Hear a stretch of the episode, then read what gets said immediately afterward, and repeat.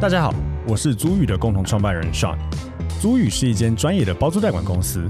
我们的服务有包租代管、不动产租赁以及空间规划与装潢。我们希望借由欧本豪斯，让听众可以了解更多房地产的知识与内容。欢迎大家追踪我们的官网、粉丝专业与 IG，也可以加入社团参与讨论哦。哎，可是那你在办理就是这些呃以以房养以房养老老的过程，有没有什么有趣的一些故事案例可以分享出来？对 不对对，我们最喜欢听这种实物案例，实物案例会有点，我倒是点有几辛辣个案例可以跟各位分享了哈。嗯除了一般的案例以外啊，就是大家都知道，以房养老就是为了退休金不足嘛哈没错，这是基本型对啊，就好像一般人好像比较生活辛苦一点哦。对，其实实际上有钱人也可以办嗯嗯哦，有钱人一样可以办哦。我有我举个例子啊，呃，桃园艺文特区有个长辈哦，嗯他有一个闲置的资产哦，嗯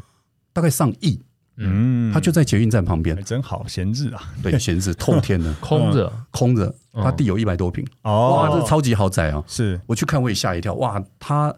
他的房子离捷运站就是捷运站五十公尺，哦，哦，那很好，透天，哦透天所以他有住安，他不是那种。呃，闲置，他住在别的地哦，我的意方。思是说，它本身屋子是好的，不是那好种的烂透天，呃不是不是然后只是土地有价值而已。呃不是不哦，是房子也很棒，这样子。对对对哦嗯嗯嗯好，那你看看啊，这个老人家他是想说哦，本来要卖掉，嗯，他想说卖掉，他要干嘛？你知道吗？他要盖庙，啊，哎，捐其给实盖其实庙常听到，哎，对啊对对对其实蛮常听到的。那嗯，呃一部分是他想处分来帮助那个第一个生活品质要好一点嘛，第二个就帮助他的晚辈嘛。嗯，嗯他当时可是晚辈很恐怖，他觉得说哇，这上亿耶，嗯，这个钱这个太恐怖了，你老人家身上有上亿，你就知道这个问题一大堆啊。嗯是而且因为有赠与的问题了啊，啊，是是对吧？是，所以所以后来就我们就做了一个规划啊，就办了一个以房养老。哎，嗯这样的房子来办以房养老，那怎么办呢？我们设定好、啊、那个时间，大概就是设定好到桃园的那个捷运站啊，好，嗯桃园捷运站什么时候好？五年后，就是一百一十六年的时候，嗯对，它会盖好。是，那我们是设定说，一百一十六年盖好以后啊的任何时候对出售， ，OK，哦，可以这样设定。那当然可以啊。嗯你合哦约签那就期哦，我我我期限哦我短就好哦，了，所以以房养老的时间没有一定要拖到没有30一定要年35拖年长的这个以房养老，我们去我们做十四年了、嗯哦，哎嗯只做十四最年。短是几年啊？呃呃，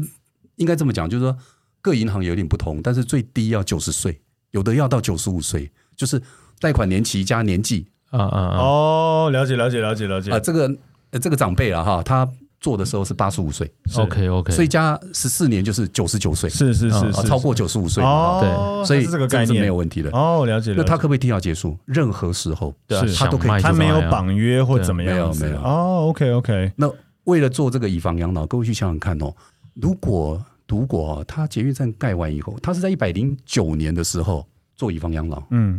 啊，各位可以知道啊，大概一百一十年，就去年跟今年这两年，桃园的不动产其实，嗯，涨爆了嗯嗯哎呦，跟预期好像有点像。对啊是是是是是，那我们预估哈、八年呢、就是这八年，他大概会拿走三千万，嗯，再预估了哈、因为对六年后盖完嘛。哈你如果你你说的三千万是他以光以房养老的钱每吗？年是啊呃，对六八年年三千，呃，八年三千万，八年预所以估一会拿走年三大千概万，快四百万，哦，三百多万啊，对啊，对啊哦，八年是是是是是，对啊他这样一个月可以拿多少钱啊？这个数字应该目前是全国最高的，嗯，嗯，应该是最高的。他从三十一万开始拿，一个月一个月三十十一万，万，当然会扣利息啊。对，好爽！对，赞对。对是是是，我可是有钱人三十一万是当然还好 不收收回，对还好啦，啦对啦。可是说真的，以以以以以老人家过生活来讲，是轻轻松松的足够啦，基对本上。啊所以当然我们的目标很清楚啊，就是说，既然你是要一笔卖掉，对不对？嗯倒不如晚点卖。那现在拿了这个钱以后，你依然可以做善事，可以分批捐赠，哦是是不会是碰到赠与税的问题嘛。哦，是是那、老人是，家生活也可以过得不错啊。而且复盘来看，这几年桃园涨上去，他领的钱都超过涨，哎，那个都还没有到涨价的幅度，就是搞不好他领了这些钱之后，他房子卖也把这些钱都拿回来了，对啊也不一对啊定。所以对啊他这样子超爽。对啊，我对啊当时、我当时在估算，其实就是这样说服是老啊人家的。对啊，一方面是因为你交给银行，你设定完以后，那个不动产会比较安全，对哦，是因是为被是银行设定了是嘛是。是第二个是细水长流嘛，嗯对，哦，旁边的人才不会呃想太多，看那么多钱我也哎、不会真的、欸，你然后你等于领了三千万，八年后，假设你本来房子是一亿，对啊，然后你领了八年，总共三千万，然后你房子要卖一亿三，对啊你，等于你就还是一样啊。免费的拿到这些钱对啊，来，对啊，对啊哇。这就是我们当时预估的。啊，哇啊目前看起来实进度物呢上是实这物样上可能我觉得真的可以超过啊，搞目前看起来看是进度状况啦内。对啊但如果它的透天有土地价值的话，嗯，哦，那也有可能。假设它真的可以打掉，它很老嘛，那个房子，呃，是啊，屋龄是老，只是房子是漂亮，但屋龄是旧的哦那。个房子里面你可能没有看过，还有那个消防器材、消防水源跟大楼一模一样，哦哦哟，但因为它是是是自地透自天建的哦那。个 OK 结构哇，那它等于你看它捷运盖好之后，它一百多平可能搞个围老。假设它对啊，假设它真的在自立自建起来的话，哦，对啊嗯它真的赚翻了这样子。 哦，哎很聪明的，很聪明的理财规划。对，我预估啊，那这一段我预估哈、他大概这八年，如果假设八年那三千万，我帮他算过、哦，大概利息差不多三百万，嗯，哦，就他算大概要缴利息三百万，因为他还是要付银行利息不嘛，过也先还付好了。啦，绝对啊。划算啊。嗯，我跟你讲第二件事就是，如果他付了三千万，啊，万一老人家有状况呢？是嗯这三千万会变成是他的负债哦，呃，老人家的负债啊，嗯，老人家的负对债。啊当然哦是是是是是，也还好也没差啊，也还好啦。他那个房子的资产价值还是大于过三千万了、所以就是是啊小小朋友继承了，卖掉还是很大不了甘卖甘愿掉地还啊还或者掉卖或卖掉就好了但是啦。他的遗产税超远远超过一亿啊，啊哦，哦遗产税他遗会产是远远超过一亿啊，呃嗯所以一亿以上的金额啊，超过一亿的部分啊， OK，台湾的遗产税是二十嗯是个 percent，啊对啊20%啊啊是是是，对不对哦哎，我们的遗产税是，所以如果他变成负债三千万，等于他本来一亿的资产，他变成只有七千万，没错再去交所以那遗产三税千万乘以零点二嘛，嗯二十 percent 嘛，是啊所以看起来是会降掉六百万的遗省产了不税，少。对对哎，对，可是但关是于他的利息才三百万，可是关于嗯这样房划子算这件事情，不是说房子在认列遗产的话，是看它的土地公，是他看它的公告限制，不是看它真的能卖多少是钱啊，啊。他不是只有这个啊，哦哦哦哦哦哦 哦，所以他真的很有钱了。对哦，他还有很多现金不什是么只的。有这一亿啊，理解理解理解理所以解我。刚刚讲超过一亿的部分嘛，哦是哦哦，所以他等于用这个房子哦，所以他也这样子省了遗产税。因为之前我们有请律师上来讲嘛，他也说他帮很多客人操作，就是老人家嘛节税节税嘛，现在手上有三千万的现金嘛，赶快买个三千万的房子。嗯然后那个三千万的房子呢，可能他的土地公告限制加上他的房屋平均限制，可能才一千万，嗯然后压缩哎压缩以后，然后再去办个贷款。因为嗯，那个三千万的房子，你应该可以贷个，你就说贷个两千万好不好？对，合理吧？等于你三三千万的现金瞬间变零、零嗯欸，归零啊！因为你变成一千万的房子，然后再又负债两千万，对嗯归零。所以其实这是一个很棒的一个节税方节法，税方法对，你带出来的钱要消化掉就是啊！对对了对了，你要想办法没有看嗯消化掉还是一样，对了对了对对对了对了对了，但是这个就是个有趣的，没就算是你不消化掉，你至少把三千万变一千万了，对我光说这个点就差很多了我。说有钱人想的跟我们不一样，嗯对对对做法真的很多。哎，他们进来还可以以房养老啊，有钱嗯人也是需要以房养老，哎，对只，是目的不一样，目的不对同对，对目的不他不是真的要 养老，他真是的是有，这样他也算是一种节税跟理财规划的做法。对，对哦啊，还蛮有趣的，对啊，那还有没有什么其他案例？有趣的案例来说来听。呃，这个案例是跟 Robin 合作的案例，哦，嗯，哦，就跟朱玉合作的案是例，是是，是嗯这个案例是在公馆，啊在公馆，好，公馆那边，呃，老人家老夫妻哈，嗯老夫妻他们有一栋哇很老，也四十几年的老房子啊，嗯，那他们也是过去也是出租，嗯出租啊，但是有五年租不出去靠，为什么太烂了吗？还是啊，他他真的你进去看跟废墟一样，哦，嗯那怎么租出去啊？租不出去的。对，后来我们就进去看了一下，后来我们就决定一个案了哈，因为老人家他们现在是生活费有点不够用，因为你五年没有收到租金呐、嗯对啊嗯嗯你生活费会不够用啊哈。那我们第一个，我们就先装装修，因为你不对装修不行，那个就是跟废墟一模一样，是就花了一百多万装修啊，嗯那看起来就有一点样子了，对对不对？对，然后我就在我在跟 Robin 在合作，嗯就请 Robin 在包租。嗯老人家你叫他怎么去招租，怎么去嗯找房他没办客法管理，那七八十岁长辈你叫他做这个事，嗯嗯嗯对不对？那个太难了，是所以我们就就跟 Robin 合作。嗯呃，由 Robin 那边就每个月就负责包租，每个月给老人家生活费。对是那这样老人家不是他每个月生活费就没问题了。是是是 OK，，嗯，但是这一栋房子我们又办了以房养老，嗯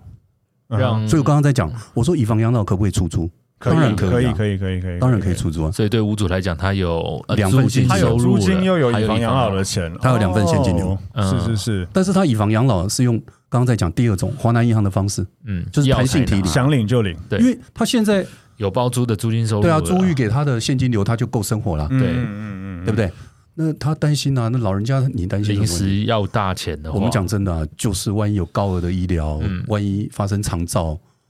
呃，不一定会发生啊，对嗯这一辈子都不一定会发大生不，了就不要领啊。对，嗯，不发生就不领啊，对对对那不领也不用缴利息啊，哦也是，没有什么利率走高要支付更多利息的问题啊，其实嗯，我觉得听起来真的是完全没有坏处 哎，所以就是做这件事情真的是完全没有坏处哎。对所以有时候看你怎么思考，嗯对你你看一个工具的时候，看你从哪边看，我们切入的角度不太一样。嗯嗯嗯，所以他办了以房养老以后，两个老人家他们未来的高额的医疗，他们长照的基金都不会造成他子女的问题啊。是是是那，子女只要负责好好的孝顺父母就好。啊万一有发生这个状况，钱不是问题嘛？嗯那子女就好好照顾父母照，顾就好了。所以就不会有长照悲歌啊。嗯，哦，现在社会上，你看你报纸一翻，一堆长照悲歌是是怎么来是的？是很很我多，我认为我认为是财务的问题了。呃几乎都是吧？对啊，对啊，对几乎都就压力太大了。而你且看一个长照，一个长照下来最基本哦，我们评估过最基本的生活品质，一个月大概要五六万，嗯，不是只有找看护哎、对，它还有很多费用、哎对，嗯嗯，那一年可能六七十万，而且还不含那些医药的费用。你就知道那个对长期下来是五年、十嗯年一定还就是是二拖十垮年，一家有人，有，你不知道啊、我。我们之前就有有处理过，有帮客户找房子，他就是他在租，他要租房子，他就是说他的房子卖掉，就是因为家人得癌症，嗯，弄就是真的弄到房子都要卖了，去付这些医疗费，很恐怖，这种例子真的很非常可多怕嗯非常多。对他好像什么标靶药物一个月就二十二三十万这样子，你听到的是这样子，就很夸。我做这很个可产业啊，我听过最多的上千万，嗯怕一，我年相吗？信还呃是，整个过程，整整个个过过程啊程有有可嗯能，三五百万非常正常，是是是，癌症重大病人嗯三五百万是非常正常的。嗯那我们跟 Robert 合作，我们用的是比较合法的方式。嗯，当然什么叫合法方式？就是说，第一个我要求是公正，嗯啊，当然一定要公正嘛，哈是。是对是，你公正，那那老老先生、老太太他们要报所得嘛，对对对，没有问题啊，因为是他们年纪大，也没所收得入税他也没有收手帮他入，估一估，再加上因为政府在包租代管对这一块，它是有税负上没面的错优惠是。我是算完以后，我发现他所得税领，对嗯，嗯他等于没有差，他不需要啊，对嗯他不需要交交所得，但是名义上他是有记录有所得报嘛，，对对对对，不对？那跟这个包租业租了这个房子，这些租客，哎，他政府不是现在有很多租金的补贴吗？是啊对啊是他们也可以申请啊。是是是是是是，所以你看哈，像大家都类似这样的做法，对房东、对房客、对包租代管业，嗯对不对？都好，对政府也好，嗯这个是适应的政策。嗯嗯嗯嗯所以为什么我说我一开始就认为说，我我对这个产业，我其实像租鱼这个产业啊，我其实是非常看好的，嗯嗯嗯，非我们常也棒的一是个产业，对对，非常棒的一个产它业。会是越来越，它会是趋势，没错，越来越多的屋主会会会把房子，我觉得他会开始推的像日本日本那样子之类，嗯越来对啊越多对的啊屋主会把房子就交给业者处理，嗯，但那以前嗯，以前卖房子都自己对啊自己都自卖己啊处理啊现在谁自己现卖在啊？对对对，对概念也一样，我觉得这个是这十年来这十年会开始发生的事情，他不会再想要自己租你了们。现在是一个很好的切入对点。我们现在在觉得，浪尖上，真的我们都会这样跟客户说，那而确事实实上是也是这样，确实事是实上这样。对对对对对我，看你们你们这个产业啊，哇，郎才女貌啊，一堆年轻人的嗯投入也啊，没有对了都非常 棒，啊对对非常棒。对我很看好你们这个产业。谢谢，是啊，还还有没有什么其他有趣的一些案例可以说来听听？呃，这个案例也特殊哦。你看那个我们刚刚在讲那个以房养老，都讲那个自己的房子，对不对？嗯嗯都是在谈自己的房子。哎，有的夫有的是夫妻共有，嗯很多没有考虑过，哎，共有的房子到底可不可以办以房养老？嗯，嗯，刚刚在讲都是自己名下所有权人一个人嘛，对不对？对，啊共有，对，年纪如果差很多嘞，那啊对啊那那个对啊年纪要啊怎么老计夫算？少妻啊，对对对对对对对，八十岁的先生，三十岁的太太，那这个怎么计是算不？是？啊，我现在这个例子是也是两个老先生老太太的例子是哈。那个少妻我倒还不知道，不过我们先谈老先生老太太了，好吧？嗯，好，那他们是共有，对，那共有的房子很麻烦哦，国内的银行是不接的。哦，哦国内银行基本上是不接共有的房子，你说以房养老不接没错共有的，没错哈没。错啊，哦，这个是，所以这就是一个也可以跟听众讲的，就是不要买两个人的名字的呃长远的一个问题。哎，所以很多人都会都会那个从情侣开始就共有啊。对对对对对，对不对不好对，其实不好。呃，原则就是如这果样。未来要以房养老的话，不好了，其实共有，我觉得真的问题很多诶、之前我们分享的就是关于，譬如说你的卖掉一次就使用掉两个人的自用的的那个自用住宅的，嗯呃不管是对对对一生一次，对对对或者对一生对一屋嘛对，一次用两个，然后现在又说 又不能办以房养老对，对很麻烦呢。目前呢、我只知道土银有在办，土银真的很 赶哎，而且土银是我目前遇过那个以房养老利率最低的。哦哦，心脏很大颗，利率我其实也蛮低佩服嗯土银的。然后又办又办那个共有，然后又说什么可以不用还利 息，全部都是土银在做。对对对，哦，OK。可是，那所以如果共有不办，所以土银有办，那如果一堆所有权人嘞？那你去看哦，他现在目前只接受就是夫妻哈共有，嗯合理啦哦，再多哦就就怪了。可是你知道为什么要这样做啊、哦？你开始想象哈、那个夫妻两个人，哎，退休不是只有先生或太太的问题，是两个人两个人的问问题是啊，是是，可是房子只有一栋啊，啊，那你怎么处理？嗯，对不对？你看你现在如果像原来的房子是不是到期或者身故，这个房子就要结算了，对，要清算了，那另外一个人怎么办？嗯嗯嗯嗯嗯，我们刚刚前面所谈的都是假设一个人嘛，对，可是现在真的是两个人呐、所以土银这个业务我倒觉得蛮好的，各位可以参考。你看哦，他现在是夫妻共有，夫妻共有土银可以做。嗯那比如说以我这个案例啊，先生呃七十几岁，快八十岁，嗯那你看哦，我设定是三十年哦，就是我跟土银这边合嗯作啊，我们就说我们做三三十年，那意思就是说一百一十岁喽。对先生到期是一百一 十岁，对，嗯了解我的意思？嗯嗯所以我们是假设两个人了哈，两个人大概都都三十年，大概都还够了哈。嗯所以你看，如果先生先走的时候，嗯只要他有个条件哈，就是说这个不动产未来继承人就要变太太，不能再跟儿子共有。哦，只有这个条件也就是说，先生走，太太要持有这个不动产。嗯，OK，所以如果他有小朋友，他也要写一个，就是对，啊这个是这个是规划的问题。对也对就是说对条件是这样做。可是我们刚刚讲三十年，我假设领了十年以后先生走，对，后面二十年呢，太太继续领。嗯，条件只有一个，就是太太要成为这一栋不动产的唯一继承人，对对所以对所要有权人等太对太走之后，小孩才可以继承。没错接着没错处，分那这样子会不会很多小朋友就不要？但之类的哦还我觉得还好，欸真的吗？我觉得因因为实物上来讲啊，北部够跌，那他的房子要怎么处分，理论上是他自己决定的权 利啊。啊，当然实物上怎么对样啊，不知道，对，啊，很多后辈的应该没有，但是呃，一般老夫老妻在处理自己不动产，他不需要跟小孩报备啊。对啦，对啊，这对个啦白纸黑字，如果你跟银行签好了，你不需要跟小孩讨论吧？呃，以房养老是有一个规定哦，嗯就是一开始的时候，你必须要有一个通知义务人，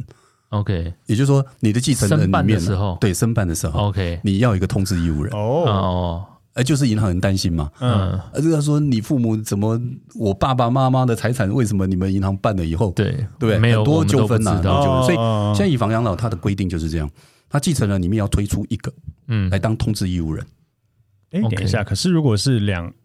如果是两个共同持有的房子，那他继承人一样啊，他的小孩子啊，不能对啊是他的另外一个，因呃为不你是申办的就是是这两因个为人啊，这两个人一起生对哦啊，所以他小孩一定会知道嘛。对啊对啊哦也就这件事情继承人是知道的，是对是啊是是是，而且这这样比较个不会开有纠纷啊开的户头哈、就是像这一种共有的不动产哦，嗯它开的户头是联名户，啊 OK 就一般人大概比较少知道联名户哦，在对国外有有这样的联联名户，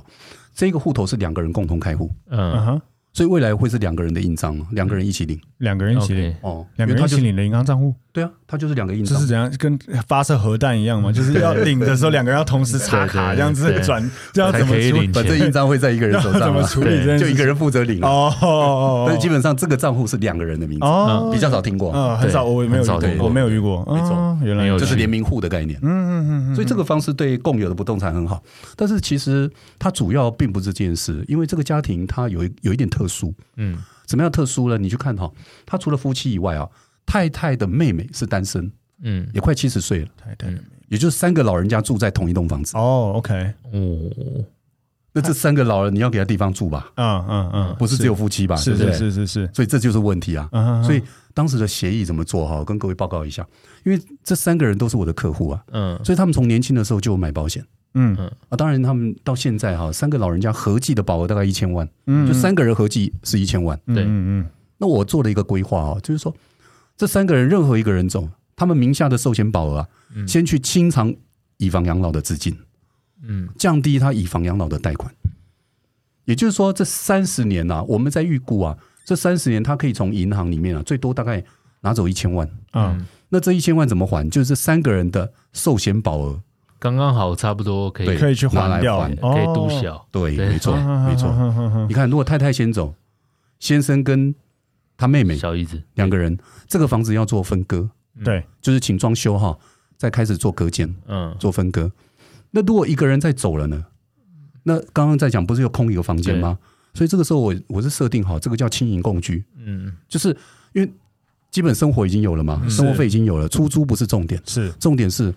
如果有机会的话，找个年轻的房客，嗯合住了，对对对，啊便宜一点租给他都。没有小孩啊有啊，小孩是住在台北市，哦那这个房子是在新北市，因哦为毕竟来来去去嘛哈。是是如果旁边有个年轻人，其实是更好。对那么便宜的租金，轻盈共居，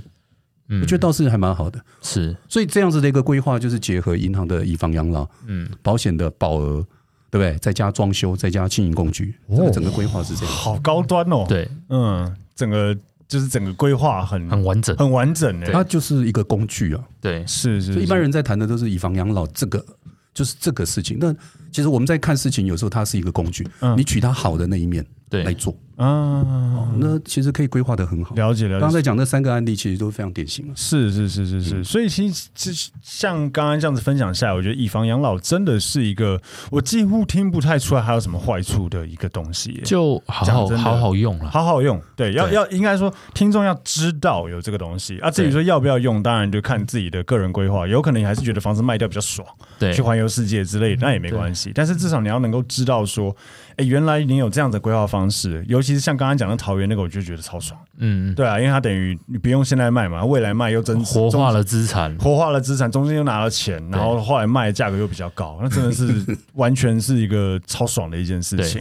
对啊，所以我觉得，哎、如果听众呃听起来真的呃有更多嘖这方面的这个呃，不管是保险也好，或是以房养老的一些问题的话，当然也非常欢迎。我们还是可以在那个下，就是我们的 p 留 o 联下络面方式留你的联络。不过这样大家就会知道你是哪一家，应该没关系哈，没关系，应该没留电话留电话，纯服务，纯对服务，服务，对成服务，成服务。对，我们在下就面这个议题纯服务。是对是是，在下面可以留呃相关的这个联络资讯，那当当然都可以有兴趣都来跟呃李先生这边联络这样子。那呃最后李先生这边有没有什么呃想要总结给大家的一些关于不管以房养老也好，或是保险相关的一些规划的建议呢？呃，这么说哈，以房养老其实是一个很好的工具哦。那它最大的坏处啊，嗯就是要还钱，对不对？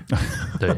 这当然过了程是借美好了的，借了结果就就噩梦一场。对啊那为什么会是噩梦一场？嗯因为那个还钱的计划没有出来。嗯哦，你也你是如果一开始也你把也是嗯还钱的计划就做好了，也是我刚刚在讲哈，就是新北市那个那一对老夫妻的案例啊，嗯他们三个老人家，他们三个老人凑一凑，他们有不是钱，我想指的是他们有一千万的保额，对，嗯嗯所以保额不一定是只有一个人用，嗯嗯，所以他们三个人合计一千万，他们贷款一千万，所以他们就用人寿保险的保额还掉那一千万，所以他们怎么会有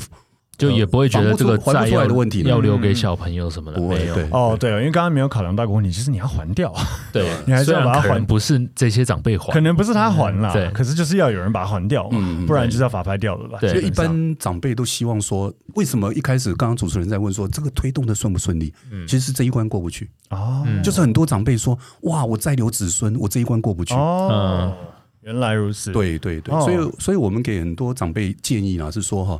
如果你今天是年轻人，你最好你在趁年轻的时候啊，是你如果预期未来哈，你要做以房养老的时候，你年轻多买一些很高额的嗯啊终身增值的那种保险，不要买理财险啊，终身增值保险，嗯因为它终身增值嘛。嗯，对不对？那那我们老的时候，以房养老刚好老的时候刚好拿终身增值的保险来还。哦，所以也不要再留子孙这样嗯对子。对对，而且因为年轻买保险其实很便宜嘛，你可能是你可能买了一百万，二十年缴了一百万，你这张保单可能到九十岁，这张保单可能变成五百万，啊，也挺划算的。你这五百万就拿来还以房养老，是是是哦所以这个就是一个财务计划。嗯，对，所以我我的建议是，大概年轻人最好哈，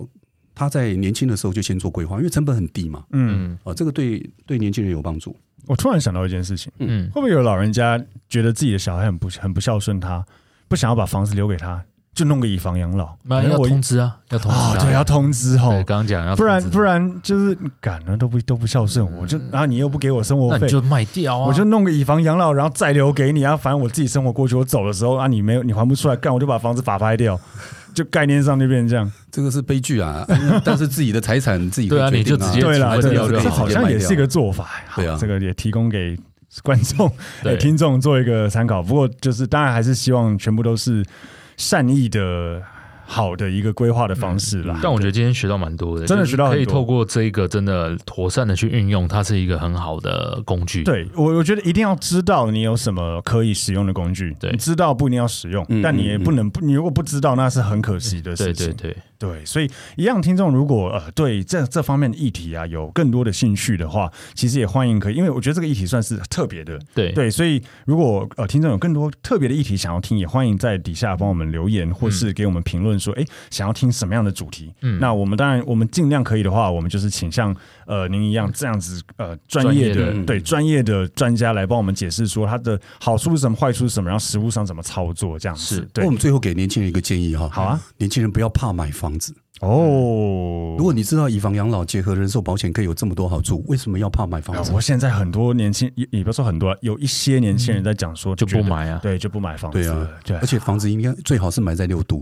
当然不要了，买太郊就区，比较保值啊因。为银行的建价会有影响。是是是是是是，不过当然就是这个也是个蛮有趣的建议，因为嗯嗯之前我们有录过嘛，就是有些人就是主张终身不要买房子，因为你 用算的，其实以台湾来讲，因为租金投报率相对低，租金就是相对比较便宜，对你用算的，其实怎么样都是租房子好像比较划算，对好，就像账面啦上来啊账讲面上你的付出没那么多，嗯反正你如果很有钱，你老了以房养老的钱，你还可以拿出来再转投资，不是吗？那也是啊是啊啊也啊是我如刚果刚这么会样算想也是，也对，也对，也的对，子弹无穷多嘛，是是对对是对是是，你可以三十年子弹一直打。对对对对对，所以对其实还是建议啦，如果有一些钱的话，其实做一些买房子或什么的话，嗯其实真的不是一件坏事。没错，对， ，OK，好，那我们今天 p 就到这边，谢谢大家，拜拜。谢谢大家，谢谢主持人。